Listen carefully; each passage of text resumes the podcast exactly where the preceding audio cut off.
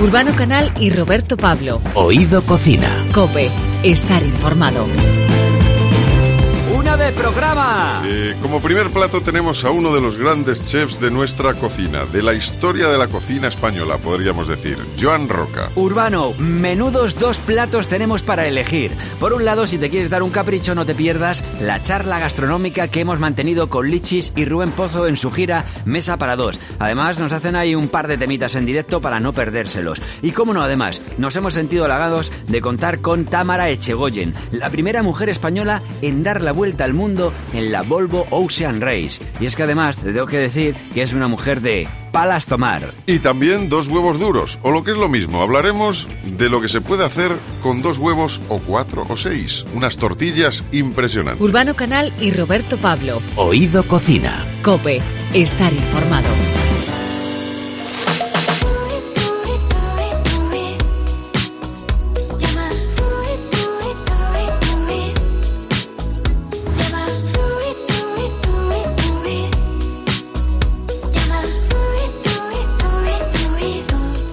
Son tres hermanos de tres estrellas. Los hermanos Roca llevan décadas al frente de la vanguardia gastronómica en España y de uno de los mejores restaurantes del mundo, el Celere del Can Roca. Ahora Joan, Josep y Jordi Roca son reconocidos como académicos de honor por la Real Academia Europea de Doctores RAED.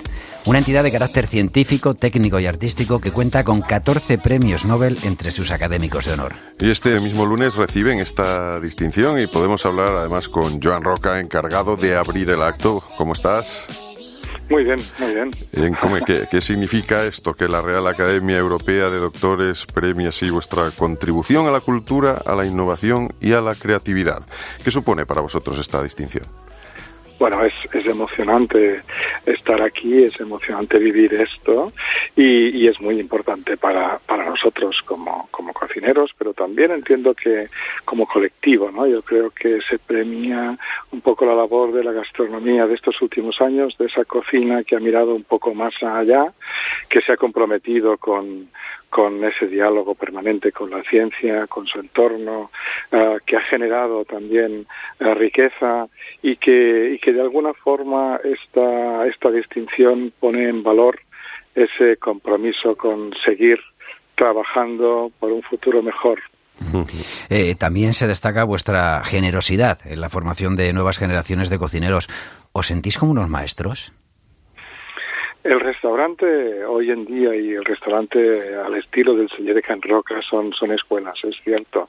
Son lugares donde recibimos jóvenes de todo el mundo, vienen a formarse, vienen, vienen a aprender nuevas técnicas, vienen a, a, impregnarse de lo que representa un restaurante que está absolutamente comprometido con la excelencia cada día, dos veces al día en los servicios que damos y por lo tanto sí podríamos decir que ejercemos un poco de, de maestros. Está en nuestra, en nuestra responsabilidad también compartir lo que hemos eh, generado y, y compartirlo con, con, con, la gente, con las nuevas generaciones. Desde luego que sí, además también lo compartís entre chefs, porque es una cosa que eh, no sé si hace unos años esto ocurría, pero ahora vosotros tenéis esa facilidad para intercambiar técnicas eh, en las charlas, intercambiar recetas, eh, como todo va tan rápido, ya no hay ingredientes secretos. Exacto, es verdad, es verdad. Es una de las razones por las que la gastronomía está donde está y tiene el interés que tiene por la sociedad, esa comunidad que formamos los cocineros, que está, eh, como bien dices, está llena de generosidad, de ganas de compartir. Hay muchos congresos de gastronomía en todo el mundo que empezaron precisamente en España y que, y que esto ha hecho quizá abrir eh, la mente a muchos cocineros y, y hacer entender que la mejor forma es compartir lo que sabemos, la mejor forma de evolucionar y también la mejor forma de que, uh, de que cada uno uh, pueda uh, patrimonializar lo que ha hecho, lo que ha creado, lo nuevo, porque esos congresos son también una especie de actas notariales de todo lo que contamos y compartimos. ¿no? Fíjate, Joan, que has dicho una palabra que es importante, yo creo que es la de evolución. Una sociedad que evoluciona es una sociedad que está viva, que está latente. Eh, yo creo que eh, desde mi punto de vista, eh, o sea, la gastronomía en nuestro país siempre ha sido cultura, luego pasó a ser casi también un arte y ahora también estabas hablando de ciencia. ¿Cómo ha sido la evolución del celer de Can Roca desde hace 30 años hasta ahora? Bueno, pues imagina un restaurante que, que nace en un bar de, eh, de barrio, del restaurante de nuestros padres. Ahí sigue, se Can Roca no se ha movido de, ese, de esa periferia de, de Girona eh, y la evolución ha sido pues pausada, lenta, pero sin pausas, comprometida eh, cada vez un poco más con el inconformismo, con las ganas de evolucionar, de hacer las cosas un poquito mejor cada día.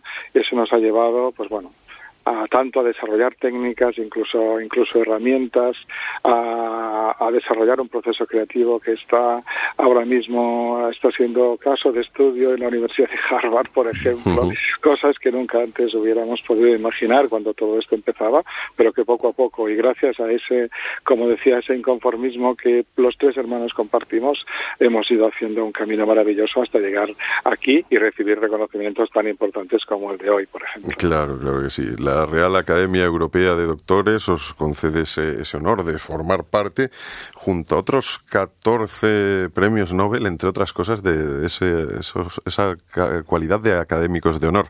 Eh, vosotros partís eso de un bar, como bien dices, de barrio de vuestros padres, un poco de público local, ahora a algo totalmente universal. Entonces, esto es tiene que ver con el título del discurso de ingreso en la Real Academia, que es, que es de la Tierra a la Luna. Sí, hay un viaje, hay un viaje de la Tierra a la Luna, pero luego hay un viaje de vuelta, ¿no? Sí. O sea, la, la, gracia de este relato es que sí, vamos a la Luna, pero cada día volvemos uh, a la Tierra. ¿Por qué? Porque cada día nosotros vamos a comer al restaurante de nuestros padres, donde nuestra madre todavía cocina. Ajá. Está apenas a 100 metros de donde está el actual sede de Can Roca.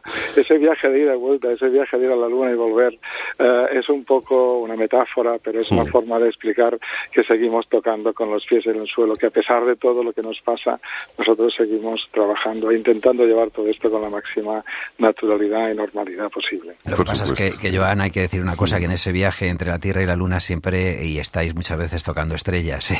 y algunas son vuestras, o sea que hay que, dejar, hay que dejarlo claro. De pleno derecho, además. Oye, eh, hablar con vosotros, y hoy estamos hablando tú un poco también en representación de lo que pues es el apellido Roca, eh, de lo que es el Celer de Can Roca, en fin, eh, nos entra hambre, y nosotros, este programa se llama Oído Cocina. No sé cuántas veces habréis oído vosotros o habréis dicho eso de Oído Cocina. Eh, muchas, ¿verdad? ¿Qué significado tiene, por ejemplo, para ti? Oído Cocina. bueno, es es, es, es, un, es un símbolo, ¿no? Es un, es, está en el argot, es, es algo que tiene que ver como entendido, ¿no? Vamos, vamos allá, ¿no? Eh, no lo que es, es como, uh, es una es una forma de, de afirmar que, que, todo está ok, que vamos, que adelante, que seguimos. Uh, oído cocina es como uh, entendido, ¿no? Sí, entendido y, y, es, y, siempre hacia adelante, además, ¿no? Y siempre hacia adelante, exactamente. es, un, es un compromiso. Eh, básicamente requiere o, o, implica un compromiso muy importante de lo que vamos a hacer. Totalmente, totalmente. Oye, la labor que realizáis en, eh, desde la Masía y Maserre tiene también mucho que ver con eso de ir siempre hacia adelante. Eh, ¿No se entendería vuestra labor y, y vuestro, como chefs y bueno encargados de, de un restaurante como el Selle de Can Roca sin la Masía? Claro, eh, de hecho el restaurante es un espacio donde eh, recibimos a los clientes que vienen de, sí. de, de, de países eh, lejanos, vienen con muchos meses de lista de espera y, y allí atendemos a esa gente intentamos que disfruten de una experiencia gastronómica y eso te requiere de una de una atención y de una intensidad de trabajo necesitamos tener un espacio al margen de esto donde poder pensar, pararnos, reflexionar, investigar, formar, innovar. Y ese lugar es la masía, que es una, una pequeña casita, una masía justamente que está delante exactamente del, del restaurante y ahí es donde pasan todas esas cosas y donde podemos tener parte del equipo, incluso uh, ese equipo transversal que ya forma parte del CIE Can Roca. De hecho, la directora de, de la Masía es una científica que eh, dirigía los cursos de ciencia y cocina en Harvard y la fichamos hace cinco años que trabaja con nosotros y es un poco la encargada de eh, mover eh, todo ese engranaje que representa ese lugar donde recibimos incluso estudiantes de otras disciplinas que vienen a hacer sus trabajos de final de carrera, que trabajan con nosotros, que aprovechan nuestro know-how y dejan el trabajo que generan en nuestro, en nuestro espacio para poderlo compartir con nosotros. Fíjate que por el nombre Masía Por lo que estabas diciendo de cómo fichasteis. Estaba pensando un poco en, Messi y, en cómo Minguella, aquí ha contado alguna vez en, los micrófonos también de, esta emisora de COPE, eh, cómo todo se hizo en la servilleta de un bar. O sea, que, todo puede, estar... Somos, somos culés, lo tengo que confesar. O sea, no, es, no es una cosa que, Vamos, no hemos hecho una comparación eh, día, no, al contrario. Bueno, una experiencia gastronómica. Pues ahora te vamos a llevar una experiencia gastronómica o queremos que nos lleves, pero que sea muy sencilla. Que nos digas un bocadillo que para ti, para Joan Roca, sea especial y que sea una experiencia gastronómica a pesar de la sencillez que puede parecer lo que es el ingrediente fundamental en este caso, que sería el pan. Pues mira, un, un, un bocata que a mí me, me encanta y que, y, que, y que me recuerda al que tomábamos cuando éramos pequeños es un bocata de riñones al jerez. Unos riñones de cerdo salteados con aceite de oliva, ajo, perejil, un chorrito de jerez al final cuando ya están ya están salteaditos dentro de un pan donde se moja todo ese jugo que generan. Es un bocata extraordinario. Bocata de riñones al jerez. Uf, prometo no tardar más de una semana en hacerlo, ¿eh? lo prometo. Y, y, una tapa que pidáis los tres hermanos, George Jordi, Josep, Joan, cuando estáis por ahí juntos, una tapa, nos hmm. encanta el jamón ibérico, nos, ah, encanta el... o sea, coincidís los tres, ¿no? En los esto. Tres estamos, Discutiréis por otras cosas, pero por esto pero seguro. por eso no. Pues, eso, eso, dice que se han educado muy bien y que vosotros sois grandes maestros por el buen gusto que tenéis. No os vamos a entretener, no te vamos a entretener más. Eh, agradecerte que, que, nos hayas acompañado en Oído Cocina y sobre todo pues daros la, la enhorabuena y las gracias por todo lo que aportáis a este mundo que nos parece tan maravilloso y vuelvo a insistir en que es cultura, que es arte, que es ciencia, que es el de la gastronomía. Enhorabuena. Un verdadero placer. Un abrazo fuerte, John.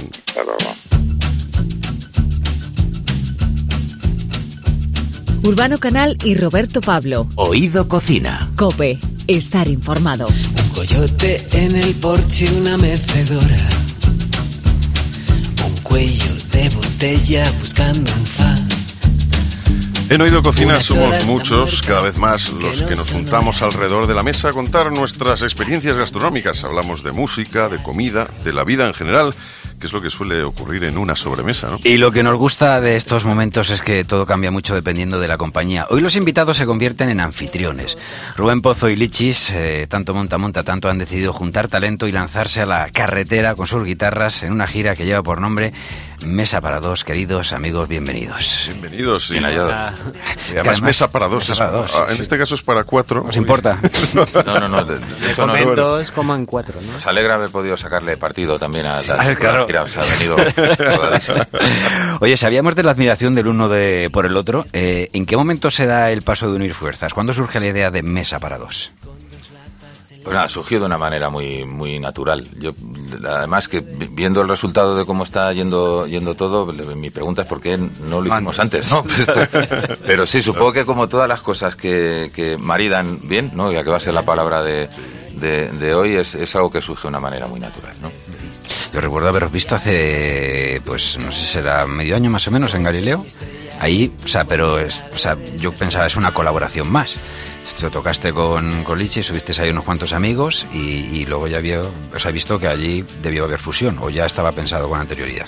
Sí, ya, ya lo veníamos ahí eh, trabajando. No, no, sé cuánto tiempo llevamos así como tocando juntos y componiendo y tal. Ponle ocho meses, diez meses, no sé. él estaba acabando la, gira de, Habrá que Vivir. Yo estaba también con acabando de Mariposas y Torneos de Verano. Y nada, ya teníamos la idea, pero esperamos un poquito acabar, dar un poquito espacio y empezar a escribir canciones y mirar repertorio con, con calma. O sea que en este caso ha sido un, cocido que se ha ido ahí haciendo al chup chup, un poco de cocina fusión y, Lichis dice que, son melón con jamón y que él es el melón. Y me jode porque yo quiero ser el melón. Que Me gusta más ser el melón que, no el jamón. Pues te digo una cosa, a mí es de esos platos que siempre que me han dicho melón con jamón, digo, pero el melón me lo pones al final. Yo soy igual, tío. igual. es un poco comida viejuna, ¿no?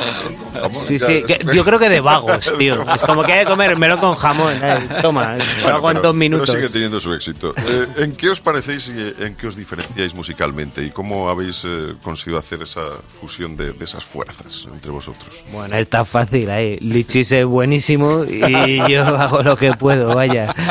Qué adulador, tío. es la verdad. yo creo que estábamos en un momento muy parecido, ¿no? En cuanto al estilo que de los últimos discos y a, y a lo que estamos contando y y, creo que en esto había, había bastante conexión. Yo de hecho escuchaba las canciones de Rubén en solitario y pensaba, digo, esto seguramente está contando cosas que, que, también estoy contando yo, que estoy viviendo yo en este momento, ¿no?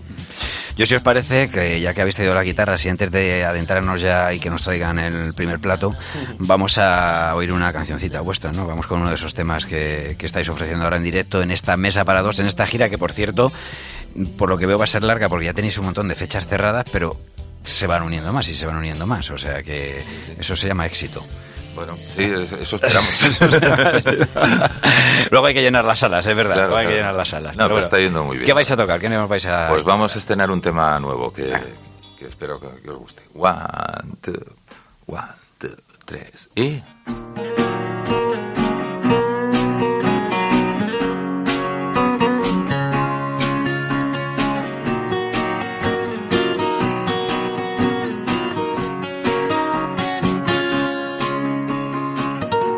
Por bueno todo lo cantado por sobre y para el amor.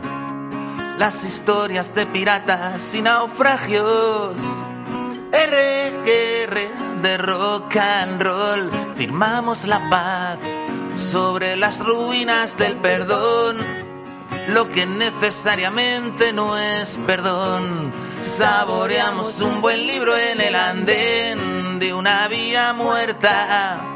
Podría ser que estemos acabados, seguro que tú lo harías mejor si el mañana es un banquete al que no estamos invitados. Hoy tenemos mesa para dos.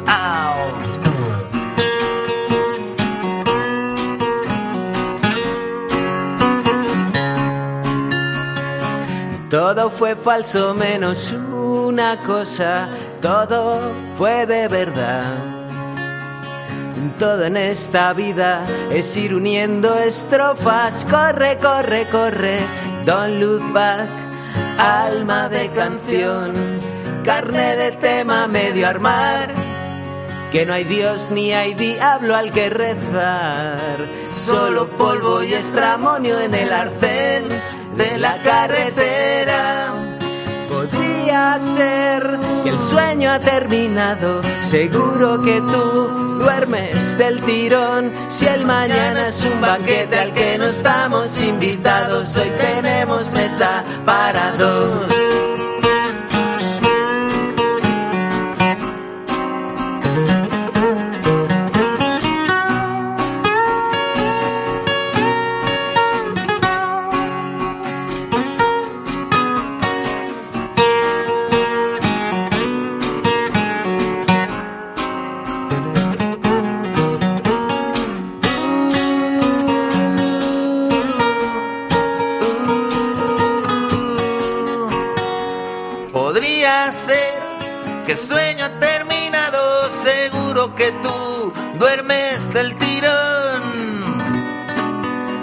Mañana es un banquete al que no estamos invitados, hoy tenemos mesa para dos.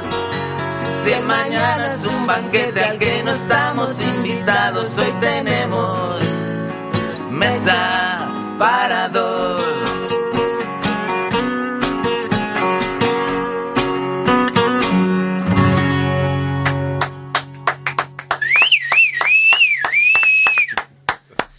Tenemos una canción que será representativa de, este programa, ¿eh? de hoy. Totalmente, totalmente.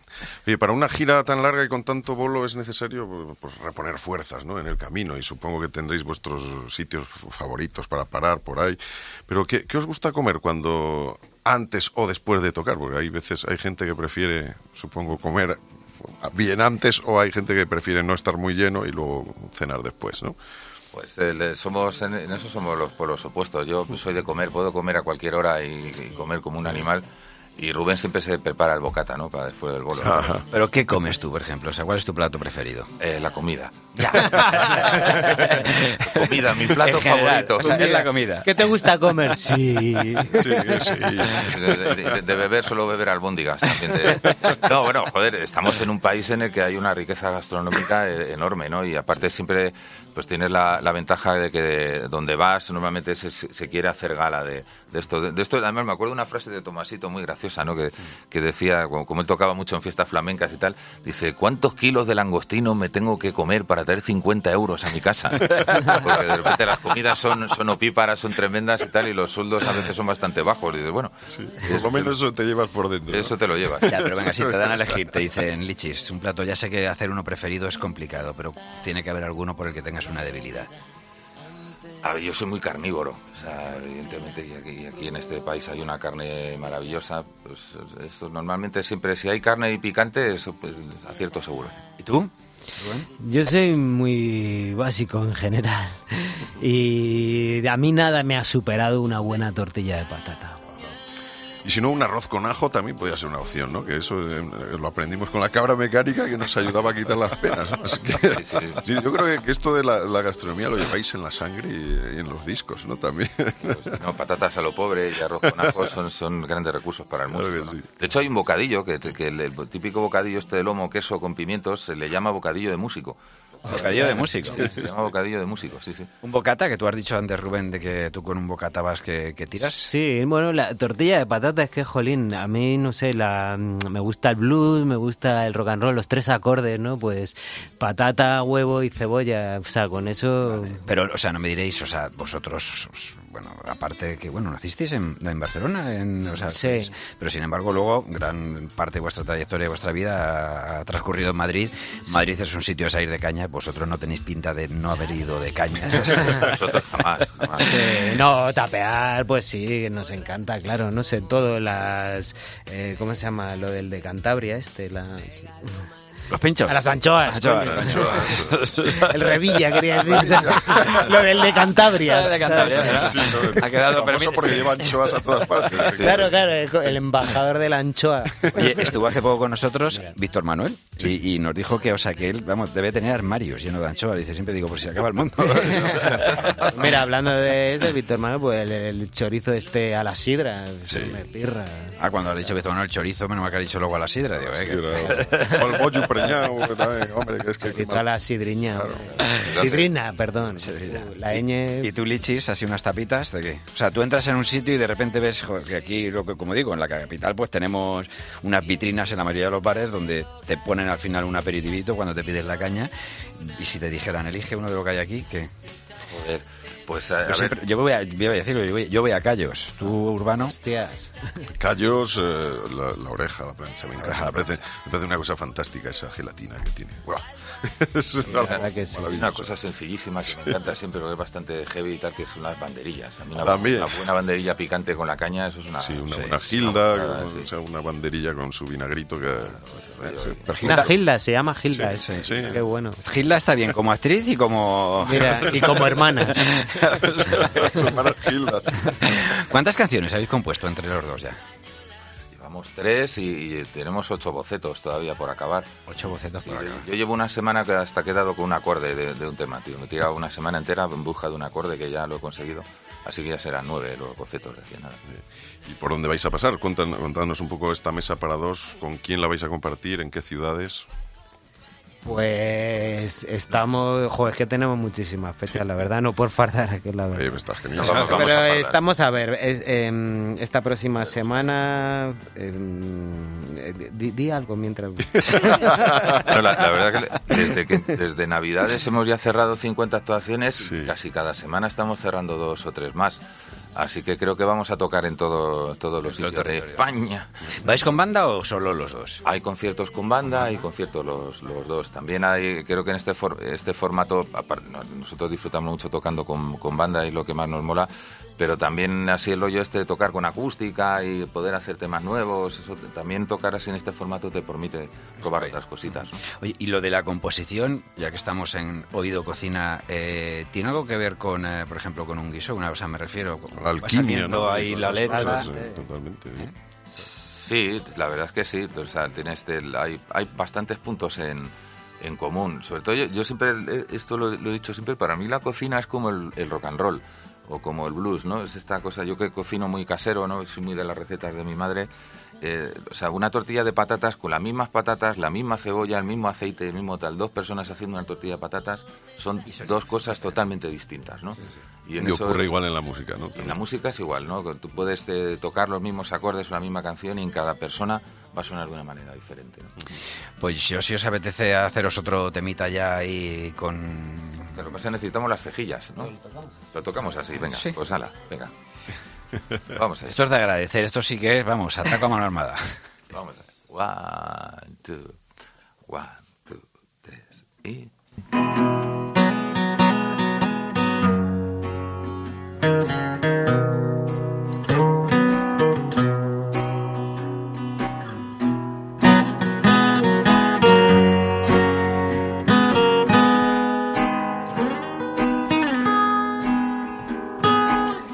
Llaman a filas, se masca la palabra.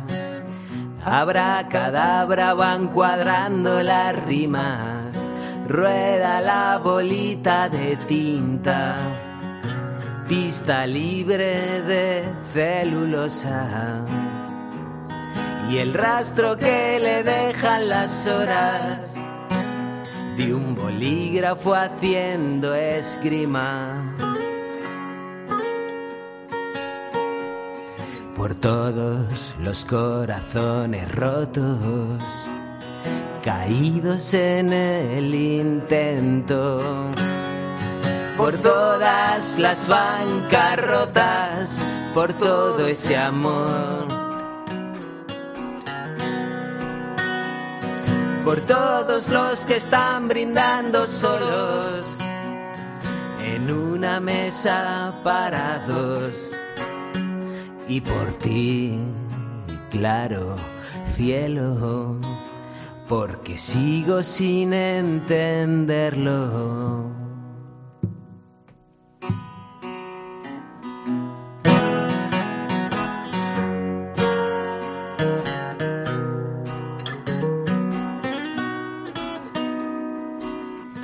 Cenicero rebosa en el ocaso, un verso reciclado el rumor de la ola que hoy pareciera arena en el dobladillo.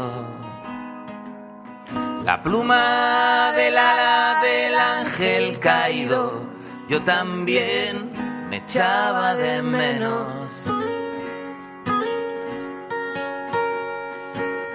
La soledad del franco tirador. Alguien debe tirar del gatillo por todas las bancarrotas, por todo ese amor. Por todos los que brindan solos en una mesa para dos. Y por ti, claro, cielo, porque sigo sin entenderlo.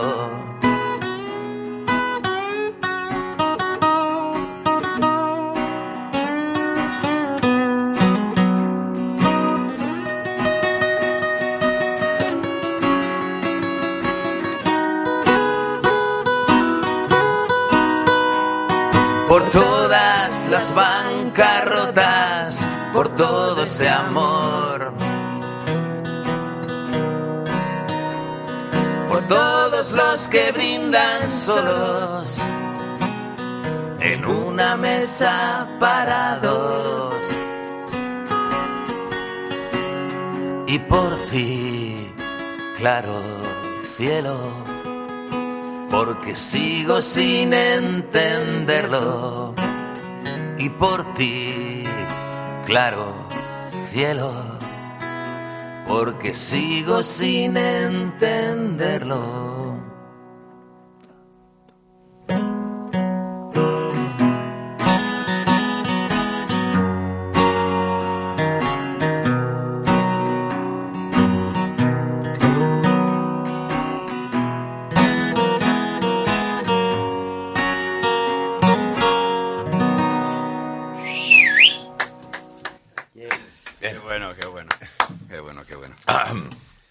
Nos habíamos quedado ahí, eh, habíamos dejado a Rubén ahí buscando en su móvil Ah. las fechas Ya, para, ya lo, ya lo tengo, lo tengo aquí. para anunciar algunas ¿no? de esta gira en Mesa para Dos de Rubén Pozo y Lichis que desde luego tenemos ganas de ver, porque es que o sea, nos quedamos aquí con eso, este aperitivo. Ha sido eso, eso iba a decir, sí. O sea, no, no, o sea, no, habéis, no nos habéis llenado. O sea, eso significa que nos habéis dejado con hambre de más.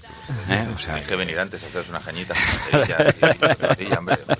supuesto. Sí. Bueno, pues mira, lo próximo este viernes 15 de marzo Barcelona, en San Fos de Camp Centellés, eh, 16 16 de marzo Talavera, luego León, Palencia, Sevilla, Granada, en fin. En fin, la- En lichisoficial.com, en rubenpozoprats.com, en redes, Twitter, tal, ahí están los carteles con todas las fechas y todo. Pues Rubén Pozo, Lichis, Miguel, que muchísimas gracias por habernos acompañado, que esta mesa para dos, eso se convierta al final en, en una gira en la que pues compartáis mesa con muchísima, muchísima gente que vaya a veros a los conciertos y que ya sabéis que aquí también tenéis el, el oído cocina para cuando queráis. Vale, pero la próxima vez os dais por lo menos unos cacahuetes, Eso sí, tío. no o te algo aquí, preocupes, no, no, no, cocina Unos aquí. manises. Unos manises o algo. Aquel tiene, bo- aquel tiene bocata y Vale, tú, y tú y vas a un platito, ya verás, bocata de tortilla. Venga, Muchas gracias, chicos. chicos. Habrá que vivir desde que no estás. ¿De qué me sirve mi libertad? Miércoles, jueves, viernes, sábado, domingo. Habrá que vivir.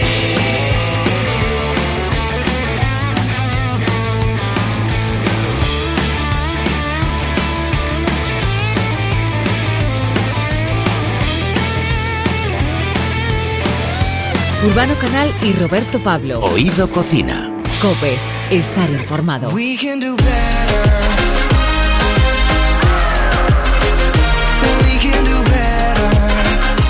Uno de los productos más exitosos de nuestra cocina es la tortilla de patatas. Normalmente la discusión siempre se centra en si debe estar hecha con o sin cebolla. Aunque también hay otra vertiente que encuentra polémica, es si debe estar más o menos cuajada. Bueno, pues sin quitarle los honores que se merece a la tortilla de patatas, hoy queremos hablar de las otras muchas variedades que hay. Y es que la imaginación y un par de huevos puede dar para mucho. Con un par de huevos, Pasión por las tortillas es como se llama el libro que, ha, que Joan Antoni Miró ha escrito, editado por Libros Cúpula y en el que encontramos hasta 180 maneras distintas de preparar una tortilla. Y hay que decir además que John Antonio Miró regenta desde 1978 el restaurante El Street 3, Las Tortillas, en Barcelona, donde cada día ofrece 250 variedades de tortilla diferente. John Antonio Miró, muy buenas. Hola, muy buenas. Vamos a empezar por lo más importante. Para hacer una buena tortilla, ¿qué es lo fundamental? Uy, muy- varias cosas.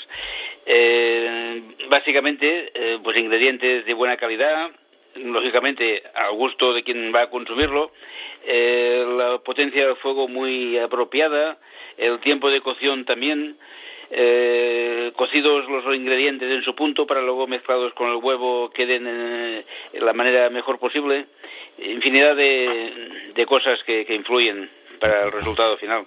Un- hay una cosa que es fundamental que es la sartén a utilizar, ¿no? Sí, también, también. La, la sartén, la sartén, bueno, antiguamente se hacían con sartenes de, de hierro, Sí. se trataban con sal y tal, pero vamos, hoy en día, pudiéndolas hacer con material inadherente, pues va fantástico. Pero siempre que esté en buen estado de conservación, eh, la sartén y básicamente esto, y que se utilice solamente para tortillas. Si se utiliza para otras cosas, ya mm, malamente, ya se, ya se empieza a enganchar la tortilla. Eso me, me ha llamado bastante la atención de- del libro, nos ha llamado la atención con un par de huevos, eh, Pasión por las tortillas, que dices que, por ejemplo, la patata tú la freirías en una sartén diferente a donde luego ya la vas a cuajar la tortilla, ¿no? O sea, que es fundamental tener una, Sí. una sartén ahí que sea la, la- la de las tortillas. Exacto. Los ingredientes en general, patata o lo que sea, frito en otra sartén y luego guardarla de cuajar la tortilla, esta como un- una, allí una cosa especial solamente para cuajar la tortilla. Que si la cuidas bien en una casa particular te puede durar años bien cuidada. Limpia, limpiada sin, sin estropajos, un paño húmedo, eh, cuidándola mucho, ¿no? Como una, una pieza muy importante. En mi casa pasa, o sea, yo digo, Urbano, no sé tú, pero o sea, yo tengo una sartén que verdaderamente solo es para las tortillas y quizá de las pocas veces que yo discuto con mi señora... Es, cuando te la usa para Porque sí, porque la veo cuando digo, ¿qué estás haciendo que es la de la tortilla? Sí, sí, porque a la que te descuidas la, la pilla alguien para otra cosa, ¿no? sí, sí, eso es muy habitual.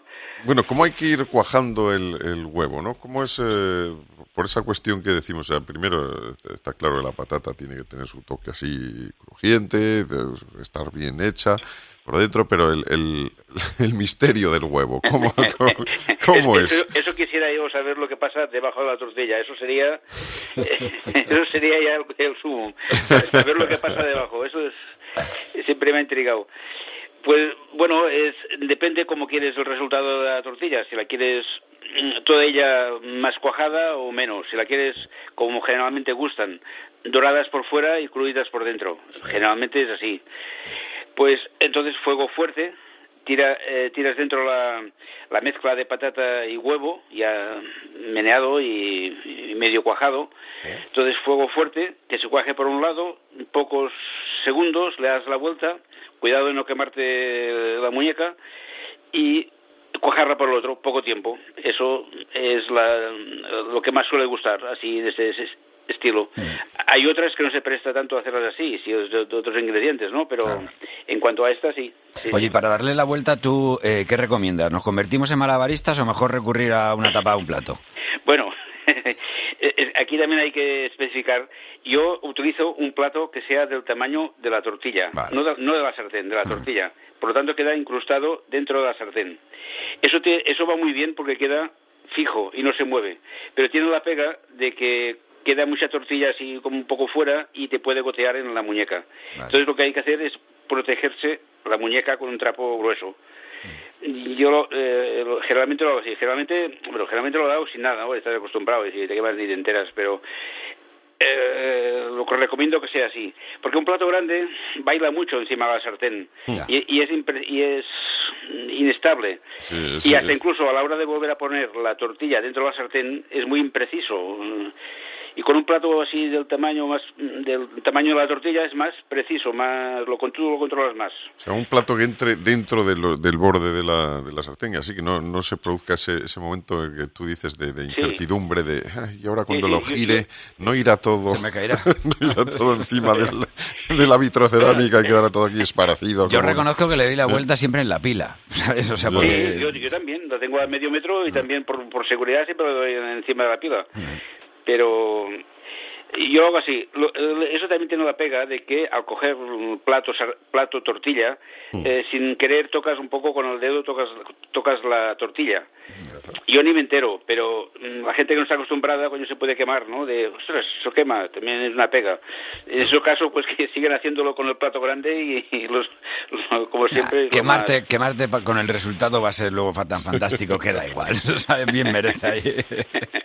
Bueno, yo, yo tengo, yo recuerdo un amigo que, que hizo una vez una tortilla, yo creo que debía ser su primera vez, porque empezó a girar la tortilla a, a una velocidad de, de, pues, lenta encima del fuego de gas. Entonces, eh, claro, imaginaos el resultado. Empezó a gotear aceite sobre el fuego y el, y el incendio, pues, eh, pues, estaba, estaba a No- no punto de lo suceder. apagara. Estaba a punto de suceder. Oye, hablando de incendios, por cierto, que Joan, eh, tú hablas de que no me queda muy claro. O sea, yo eh, normalmente le doy la vuelta con una tapa de estas que tiene una sita, eh, porque la, eh, ya es del tamaño también de, de la sartén, y, pero siempre le suele untar de aceite. Tú hablas de que ese plato, eh, pasarlo por agua templada.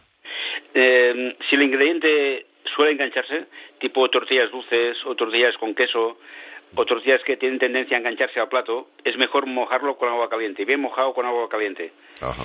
Si son tortillas de verduras, la misma ingrediente ya lleva agua, ya ya, mm, eh, ya desliza mejor la tortilla y Ya, ya no hay que mojar, no hay que calentarlo.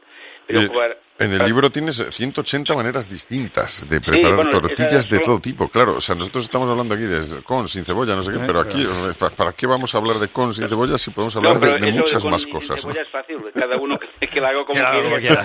quiera. Sin huevos sí que no puede ir, ¿verdad? No. Eso es fundamental. Pero, por ejemplo, dinos un par de, de- de tortillas eh, así diferentes que, que a ti te gusten y que, que podamos encontrar en el libro. Bueno, a mí me gusta una de muy simple, que es de temporada, que estará esté pendiente de cuando podría buscar espárragos silvestres. No, no los trigueros de las tiendas, sino los silvestres de la montaña. Esos a mí me chiflan, por ejemplo, ¿no? Pero, no sé, muchísimas. eh, De la gama de quesos, la gama de, de pescado, de, de setas, eh, de Oye, carne y embutidos. ¿Cómo ha sido la experimentación para ciertas torti- tortillas? Me refiero que cuando haces tu primera tortilla de cereza, ¿quién es el primer valiente que la prueba para ver que la mezcla está buena? Porque claro, habrá alguna que te habrá- habrás dicho, "Tía, esto no hay que se lo coma.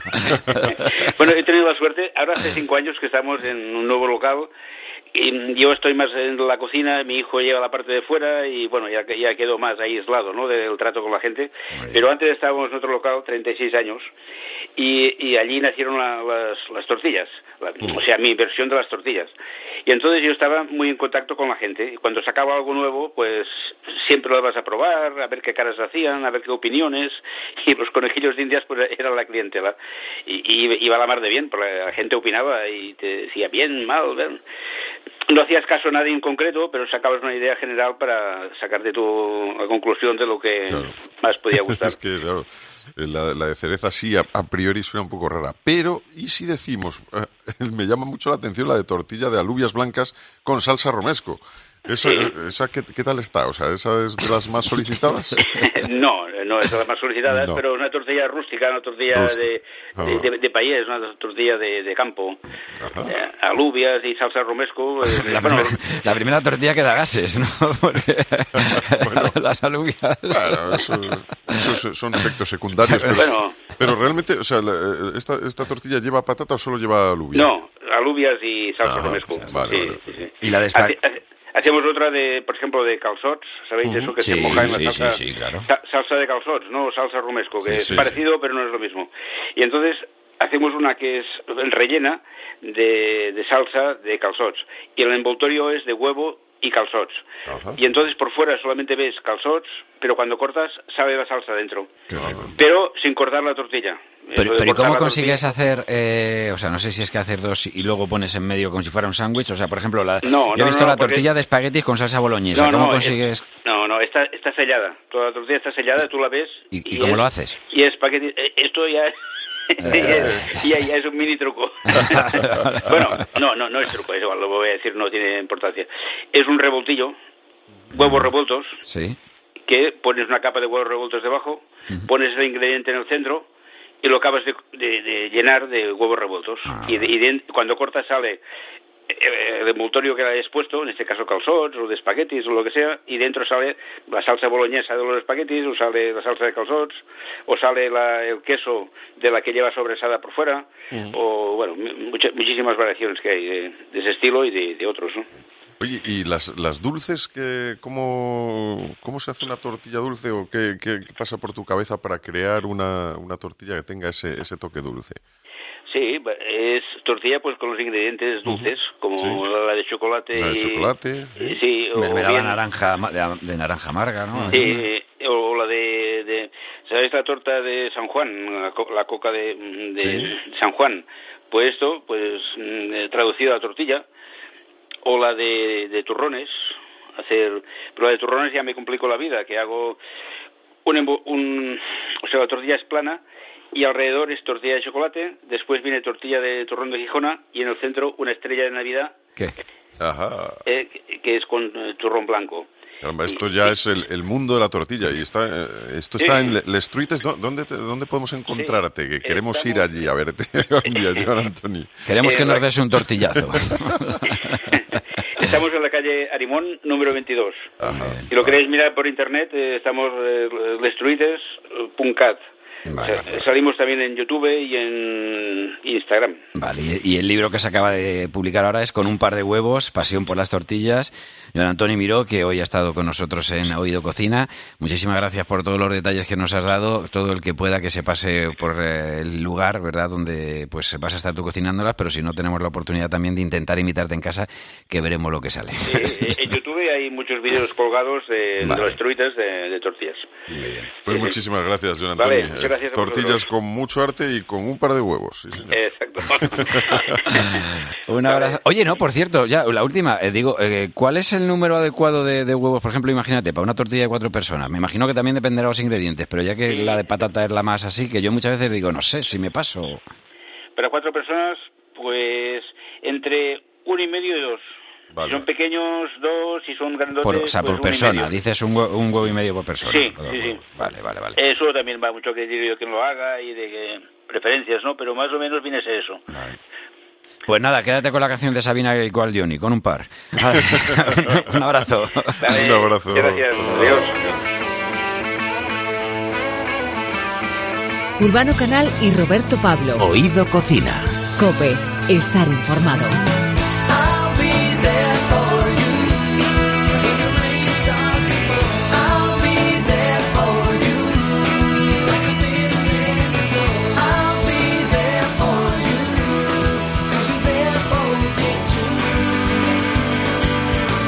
En Oído Cocina le damos la misma importancia a la comida como placer que como necesidad. Estar bien alimentados es fundamental para la salud, para rendir bien en el trabajo y para la felicidad. Y una práctica fundamental y en la que hay que estar bien alimentados es siempre el deporte. Si bien es verdad que depende de la modalidad, lo que come un deportista es esencial para su rendimiento y estado de forma. Hoy hemos sentado en Oído Cocina a una gallega que hace honor a su tierra y además le gusta comer, que para nosotros pues es un gran mérito y un placer. Pues sí, porque además de esto tiene en su currículum pues haber sido la primera mujer española en hacer la Volvo Ocean Race o lo que es lo mismo dar la vuelta al mundo en alta mar, eh, en vela. O sea, que- o sea- ¿Qué cosa? Esto- y lo destacan esto como si fuera algo, ¿sabes? O sea, Sí, sí, claro. Támara Echegoye, muy buenas, ¿cómo estás?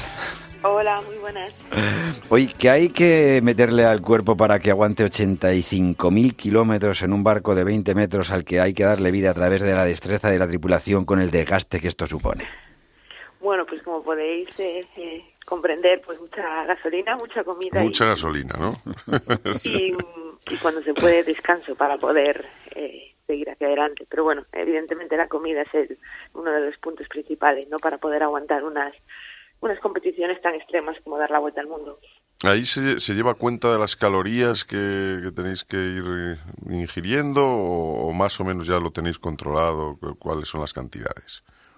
Bueno, realmente más o menos eh, el encargado de, de nutrición del equipo lo tiene controlado porque, como sabéis, una vez que salimos al mar la etapa dura como 20-21 días y, y no podemos volver, entonces todos esos cálculos se hacen con anterioridad y, y se dejan preparados, ¿no? Entonces diariamente sí que tenemos un, una cantidad mínima de calorías que tenemos que ingerir, pero bueno, como sabéis que que es una competición en la que se navega 24 horas durante los días que te lleven, pues eh, si tienes suerte puedes ingerirlas todas porque tienes tiempo y si hay mucha maniobra o el tiempo no acompaña, a lo mejor eh, eh, no puedes y tienes que seguir hacia adelante. ¿Es verdad lo que dicen que en este tipo de competiciones no llegan todos los que parten porque os coméis entre vosotros?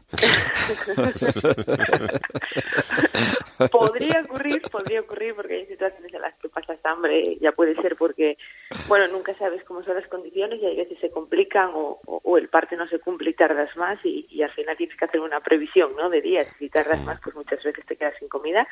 Pero bueno, en esta ocasión y creo que en las anteriores ediciones fuimos capaces de comportarnos. Habéis llegado todos. Sí. ¿Qué es lo que no puede faltar en la, en la despensa cuando, cuando hacéis este tipo de, de carreras? La Volvo Ocean Race, que te recordamos que son, es que son 85.000 kilómetros. Veintitantos días ahí, o sea, que es- O sea que- y que cuando hablamos de gasolina, la gasolina es el esfuerzo del cuerpo, o sea, Sí, no hay por medio nada. Bueno, pues como sabéis, ahí no podemos cocinar todos los días, ya nos gustaría, y mucho menos Mm. llevar comida fresca, porque al final, pues evidentemente no tenemos ningún tipo de, con- de, de modo de conservarla. Entonces, toda aquella que pueda durar los dos primeros días, perfecto, pero luego básicamente nos mantenemos a, a base de comida liofilizada, que es comida deshidratada, ¿no? Que, con un poco de agua eh, consigues hidratarla y, y- y comerla. Así que la comida liofilizada es nuestra base de, de alimentación durante esos días que estamos en, en el agua y, y evidentemente no puede faltar. Estábamos comentando ahora, Urbano y yo, que, que justo o sea, esto que suena tan raro, ¿no? Comida liofilizada, creo que es o sea, una congelación ¿no? de- del producto y, y luego, o sea, no sé, o sea, pero cual- pues vale cualquier cosa, digo, me refiero, ahí lleváis un cocido congelado y luego le echáis agua de mar o cómo va la historia. Bueno, la verdad es que, que para mí ha sido la primera bolo y creo que que he tenido mucha suerte porque como todo, ¿no? Eh, la comida liofilizada va eh, mejorando con el tiempo y ahora la verdad que te puedes encontrar casi cualquier tipo de plato deshidratado, ¿no? Y, con un poco de, agua te lo puedes comer. Evidentemente eh, son alimentos, pues, como puedes comprobar, eh, eh, no muy eh, complicados, ¿no? Eh, de cocinar y la base de arroz y pasta está casi todo en casi todos los platos, pero te puedes encontrar una gran variedad y, y hay muchísimas marcas a las que acceder, así que yo creo que, que nosotros hemos tenido eh, suerte en los últimos años, pero me, he tenido compañeros que ya llevaban muchas, más de siete ediciones, y me dijeron que al principio eran eh, todos platos insípidos en los que daba igual que pusiese macarrones, arroz o ternera, que, que todo sabía lo mismo. O sea, sabía, sabía todo igual, a lío, ¿no? Sí. Tamara Echegoyen, que es campeona olímpica en Londres y en Río, medalla de chocolate. Para nosotros suena bien esto, medalla de chocolate, porque nos gusta comer y somos los dos golosos, nos gusta el dulce, pero para vosotras en ese momento fue pues un, bueno, un- una medalla un poco que supo a poco. Sí. Sí, ¿cómo fue ese, cómo recordáis ese momento? Hombre, la verdad es que eh, yo había venido de, de una campaña anterior en otra modalidad y con otro equipo y a ver, ¿no? He obtenido esa gloria olímpica que subiese al alto del podio y, y verte y yo, pues tres años después en otro barco y como nueva tripulación habíamos conseguido llegar primeras. La realidad es que fueron unos juegos eh, muy eh, muy igualados entre cuatro embarcaciones, entre cuatro países, y sabíamos que todo puede pasar, pero yo creo que es desgarrador saber que vas al agua como tienes de ganar una medalla porque porque consideras que has hecho un buen trabajo en el agua y, y te crees eh, confiada ¿no? en tus en tus posibilidades, pero bueno, en esta situación los otros tres países navegaron mejor y, y se llevaron la medalla y verte yo el diploma y, y con el tiempo eres un poco más no objetivo y puedes valorar que al final eh, eh, la gran importancia es llegar a unos juegos y tener opciones de medalla y de luchar, porque peor sería llegar y ni siquiera tenerlas. Claro, Entonces, desde luego. Pero bueno, además oh, hay que decir que eso, que hablamos de medalla de chocolate, suele llamar eso a quedar cuartos y entonces queda- quedas fuera del podio, pero estás ahí acariciándolo. O sea que para, para nosotros esa medalla de chocolate. ¿Y, y cómo lo vivió nuestro, nuestro compañero Ángel García, al que por cierto le damos las gracias, que es quien nos ha puesto en contacto contigo, porque yo lo estaba escuchando por la radio y lo estaba viendo, o sea, eh, pero así, o sea, como suena. Oye, que por cierto, eh, por volver a lo de la comida liofilizada, hay que decir que Arzac eh, es una de las técnicas que emplea eh, en algunos de, de sus platos, porque a lo mejor alguno ¿Ah, piensa, sí? sí, sí, sí, es que hija mía, nosotros, ¿sabes, ¿sabes? Nos documentamos poco, ¿sabes? Pero nos documentamos. Por eso cuando tú ahora estabas diciendo, decía, bueno, como ya sabéis, yo decía, Támara no sabe que Urbano y yo sabemos poco de lo que es el deporte. Ah.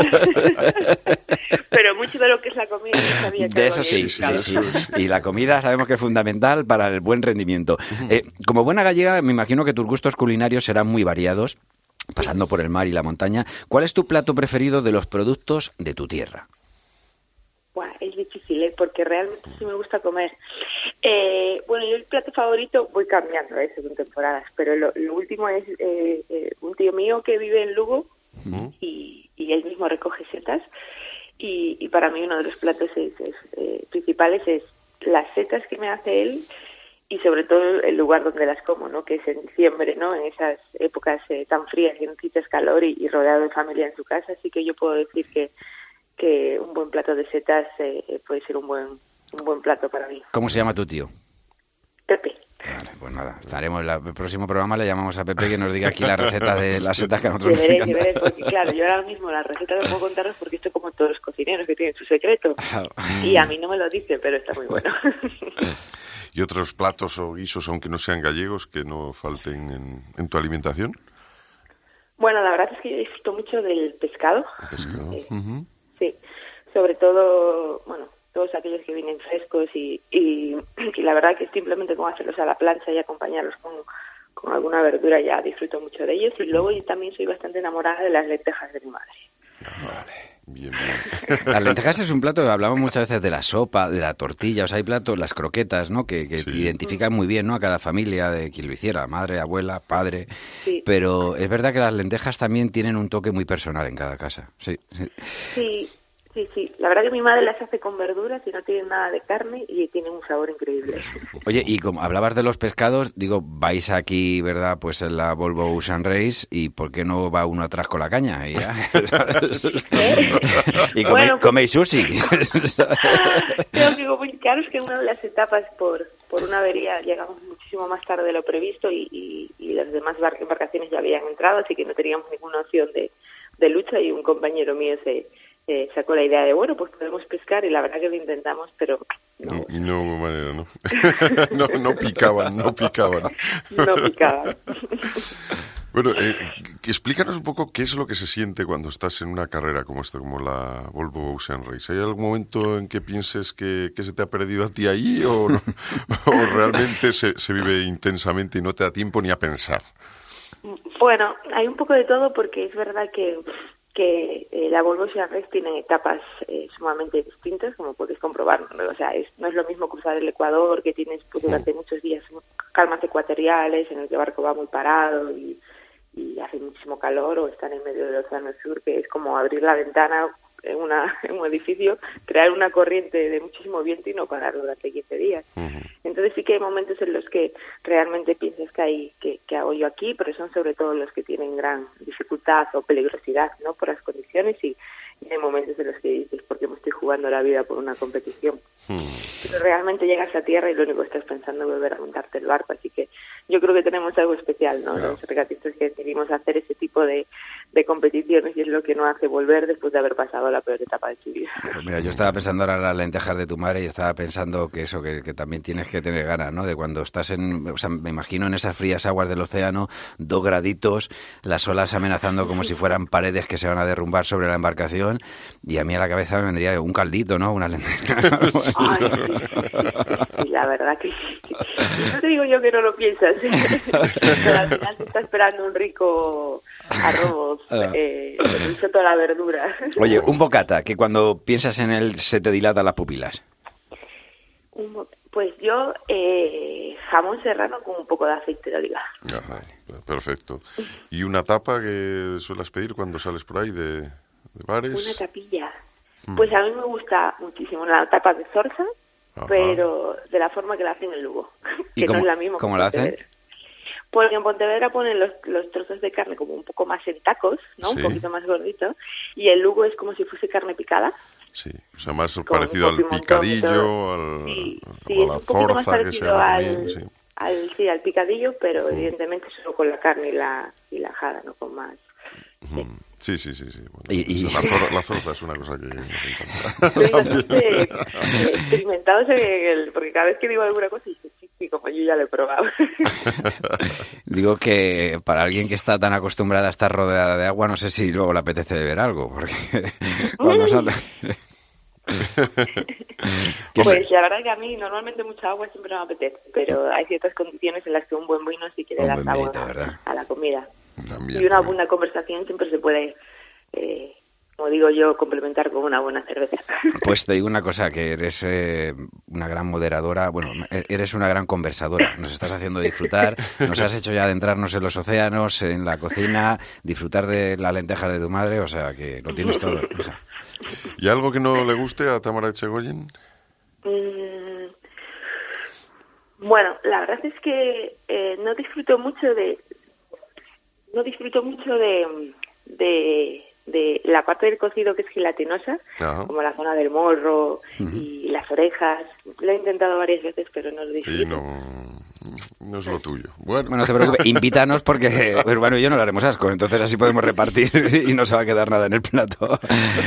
Támara Echegoyen, hay que decir, y si no me equivoco, esto también me lo ha chivado Angelito, que el nombre de Támara, porque me decía, no es Támara, ¿eh? Támara, es por el, por el río Tambre, ¿no? Te lo pusieron tus padres por el río Tambre, ¿puede ser? Sí, bueno, eh, la verdad es que mi madre quería un, nombre eh, que viniese de Galicia y es verdad que, que, que lo que dicen es que, que Tambre es una palabra que evolucionó ¿no? hasta el río Tambre y que antes era río Támara y, y le gustó mucho eh, ese nombre y, y me lo puse, pero yo creo que es porque le gustaba y, y, lo puso. y, y la verdad es que siempre me trajo como mi apellido algún tipo de Te controversia. iba a decir, te mar- pero te marcó la vida también. O sea, porque Sí, o sea, sí, tiene que ver río, agua, o sea... La verdad es que sí, y además siempre tengo algo que contar cuando me presento, porque todo el mundo me dice, ¿Tamara? Y yo, no, Tamara. pues tú dile, sí, estoy mala, ¿qué pasa? Y Echegoyen, además, eso es lo que dices, el apellido, pues es eh, un apellido vasco y viniendo de Galicia, pues también te dará eh, tiempo a explicar cosas, ¿no? me da bastante batalla. claro, desde luego. Oye, ¿con cuál de las modalidades en las que compites disfrutas más? ¿Cuál es, ¿Qué es lo que más te gusta cuando, a la hora de meterte eso en el, en el agua? Bueno, yo la verdad es que tengo que decir que disfruto muchísimo del cambio y, y sobre todo de distintas eh, de hacer distintas modalidades porque la realidad es que aunque le llamemos vela no tiene nada que ver las distintas campañas que hice porque los barcos son totalmente distintos y ya no te cuento eh, vela olímpica y vela oceánica yo la verdad que disfruto de todo aquello que me hace mejorar y ser mejor regatista y, y los cambios y las modalidades y ¿no? y los nuevos ambientes lo permiten. Así que soy una suertuda porque disfruto de, de todas ellas. Cada una tiene sus puntos buenos y sus puntos malos, pero la, la realidad es que todas me dieron mucha satisfacción. Qué orgullosos se tienen que sentir tus papás de ti, tu familia, y qué orgullosos nos sentimos los españoles también, ¿eh? de verdad, de tenerte ahí representándonos en diferentes competiciones. Oye, ya para terminar, aunque estamos acostumbrados a ver eh, normalmente a los chefs como sus triunfos fueran, como si fueran algo individual, ¿no? O sea, queda como muy marcada. La cocina es una actividad de equipo. En la navegación se requiere, me imagino también, de estar muy bien compenetrados, ¿no? Con el resto, con el resto de compañeros y compañeras. Sí, la verdad es que una de las cosas que más me gusta de la vela en este caso es porque siempre elegí embarcaciones en las que tenía que competir, ¿no? Con alguien más. Y lo que más me gusta siempre es el trabajo en equipo, porque es una gran eh, forma de ver la vida. Al final todos nos pensamos que los valores del deporte son solo para el deporte y ganar medallas, pero a mí me ayudaron a, a tener una vida, la verdad que, que es súper agradable y- y crear muy, muy buenas amistades y disfrutar de ello. Yo creo que el trabajo en equipo es un, es un valor que deberíamos eh, frecuentar todos, independientemente de que si fuésemos cocineros, deportistas o simplemente vecinos, ¿no? Y, y para mí es muy importante porque el deporte desde pequeño me, me- no me introdujo unos valores que los tengo, ¿no? Como, como si fueran parte ya de mí y parte de, de vivir y la verdad es que me que me, han permitido llegar hasta donde quería. Eh, me quedan muchas más cosas por conquistar y, y espero eh, poder seguir haciéndolas.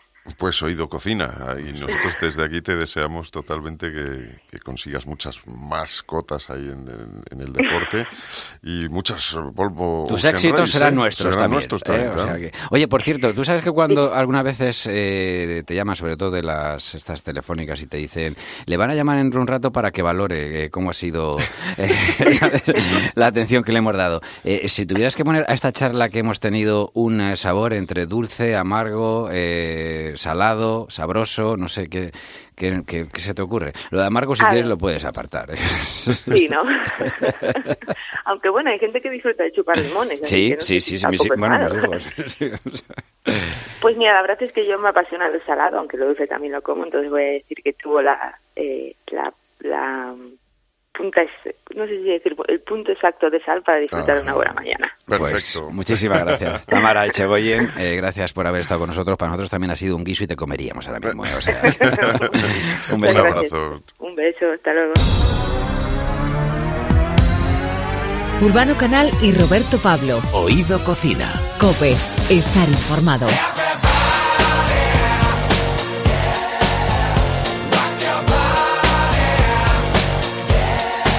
Con la obsesión que tenemos últimamente por la comida, por saber qué es lo más sano y lo que no debemos incluir en nuestra dieta, corremos el riesgo de perdernos y acabar acudiendo a dietas muy novedosas que en ningún caso mejoran lo que ya tenemos y que llevan funcionando a la perfección desde hace siglos, nuestra dieta mediterránea. En este programa ya hemos hablado de los beneficios de usar a diario nuestro oro líquido, el aceite de oliva virgen extra, nuestro AOVE, del equilibrio entre carne y, pescado también, y hoy nos toca hablar también de las verduras y legumbres, imprescindibles para nuestra dieta y que además nos aportan gran cantidad de beneficios. Pero nos solemos preguntar si las verduras envasadas o las legumbres de bote son tan buenas como las que compramos frescas, y esto en la sociedad de la inmediatez en la que vivimos, pues es una pregunta importante.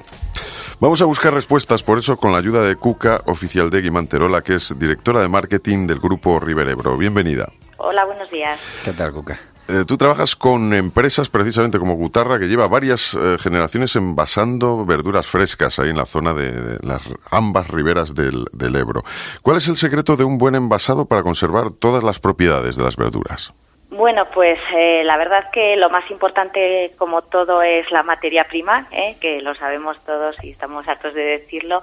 Nosotros por eso siempre contamos con, hacemos una selección desde, desde el origen, desde la semilla. Nosotros trabajamos con nuestros agricultores para que desde el primer momento, ya sea una, una materia prima, una verdura o una legumbre de una calidad eh, excepcional y seleccionada por nosotros y a partir de ahí, eh, bueno, también lo que buscamos que efectivamente eh, todo el proceso que pueda sufrir el- la verdura, eh, porque claro, estamos hablando de, como decimos, un- una transformación, que sea el, el menor posible y en el, más, en el tiempo más corto posible para que sea muy fresca y mantenga todos sus nutrientes, ¿vale? Ah, y entonces vale. que todo el proceso sea re- realmente muy, muy, muy rápido. Yo te voy a decir una cosa, Cuca, que hay veces que al abrir uno de esos frascos, luego lo comparo con lo que yo hago a lo mejor que he comprado la frutería y digo, ojalá me quedara a mí, igual de al dente y de, y de bueno.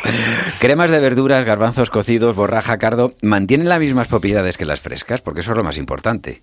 mantienen muchísimas de las propiedades. ¿eh? Te diría que más incluso de que cuando lo que nos llega a nosotros es el producto fresco en muchas ocasiones, porque no sabemos en qué momento ha llegado, en qué momento ese producto ha salido del campo y qué, qué periplos ha tenido que pasar, estoy hablando del producto fresco, hasta llegar a, a nuestras manos. Lo que nosotros, como te digo, controlamos mucho, bueno, nuestras, nuestras fábricas siempre están, nuestras plantas, ¿vale? Nuestras plantas de producción están siempre en un radio muy cercano a todo lo que es la huerta y entonces eh, nunca, eh, se- de, de par de mañana se recoge la verdura que ese día se va a trabajar y llega directamente y en- de- podemos decir que en casi en cuatro horas ya está ya está envasado, ¿vale? Y lo que es lo que es la parte de el envasado, pues realmente es lo más eh, sencillo y como digo lo más rápido posible y, y- y, bueno y luego está pues las dudas la gente tiene muchas dudas acerca de que, que se le añade o demás pero lo que sucede aquí es que realmente es como un, un envasado tradicional como embotaban nuestras madres no en el sentido de Al baño que María, ¿no? Sí, bueno, efectivamente. realmente ahora, sí, ahora sí. se utilizan otros, otros Claro. aparatos ¿eh? que Sí, porque no hay tantas Marías. Nosotros tuvimos una, de ella aprendimos, ¿eh? y, y entonces eso es lo que se llama la esterilización, ¿eh? Sí. que es efectivamente dentro de, bueno, el producto está inmerso en agua que tiene un poco de sal, dependiendo, porque cada vez estamos tendiendo a reducirla mucho más, ¿vale?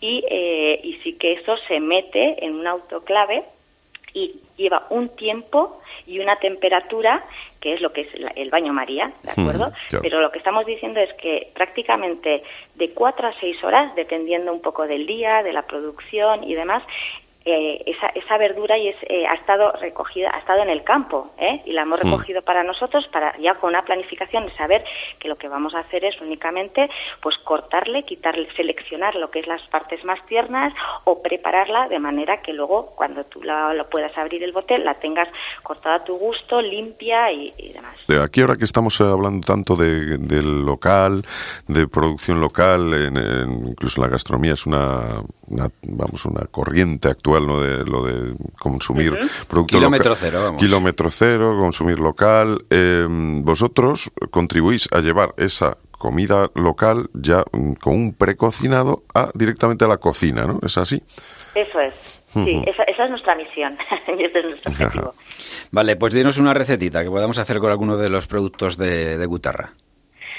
Bueno, nosotros eh, lo que mencionabais al principio, una de las cosas más interesantes que estamos haciendo es ahora estamos presentando ya las recetas hechas. ¿eh? O sea, nosotros eh, Gutarra está- ha dado el paso, queremos, eh, estamos intentando adaptarnos a, a los nuevos consumidores, a las nuevas necesidades, con lo cual ya tenemos eh, unas cremas eh, estupendas que no tienes más que abrir, abrir y calentar y servir. Y entonces unas cremas de verduras, tanto de calabaza, de verdura, de espinaca, puerro y, y, y champiñón, eh, que como digo, o sea, ya en la receta va a estar en darle tu toque, en darle, si quieres ponerle un picatoste, un chorrito de aceite de oliva y demás, pero lo que tiene de estupendo es que efectivamente eh, tienen eh, mucha, mucho porcentaje de verdura y son muy, muy cremosas y además lo que hemos desarrollado nosotros ahora, que es muy, bueno, que eh, lo hemos, hemos conseguido esa cremosidad a base del porcentaje de verdura y añadiéndole eh, un poco de legumbre, eh, que el almidón de la legumbre le da la cremosidad,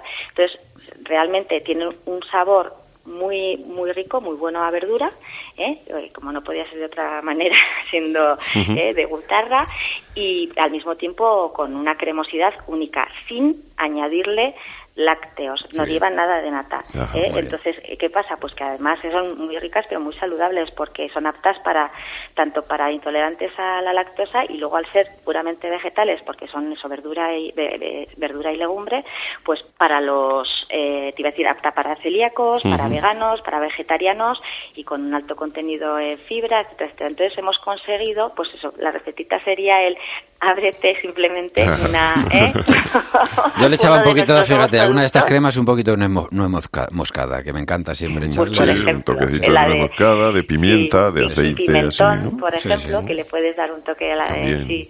Sí. Sí, sí, sí. Y luego le están también eh, los cocidos, que ya todavía tiene más receta. ¿eh? Muy Porque bien. los cocidos vegetales sí que es verdad que nadie hasta ahora lo había desarrollado solo a base de, de verdura. Vale. Cuca, que muchísimas gracias, de verdad, por Pues haber estado con nosotros y nada, que ah, seguiremos disfrutando de vuestros productos. Exactamente. Perfecto. Cuca, oficial de Guimantero, la directora de marketing del grupo Riverebro, muchísimas gracias por hablarnos de eso, de los beneficios que tienen para nosotros, para nuestros niños, los productos frescos envasados. Síguenos en las redes sociales, en Twitter y en Facebook. Somos Oído Cocina Cope. Hasta el próximo programa, que estamos aquí preparados. ¡Oído Cocina! Hasta el próximo programa. Te esperamos en la próxima entrega de Oído Cocina. Urbano Canal y Roberto Pablo. Oído Cocina. Cope, estar informado.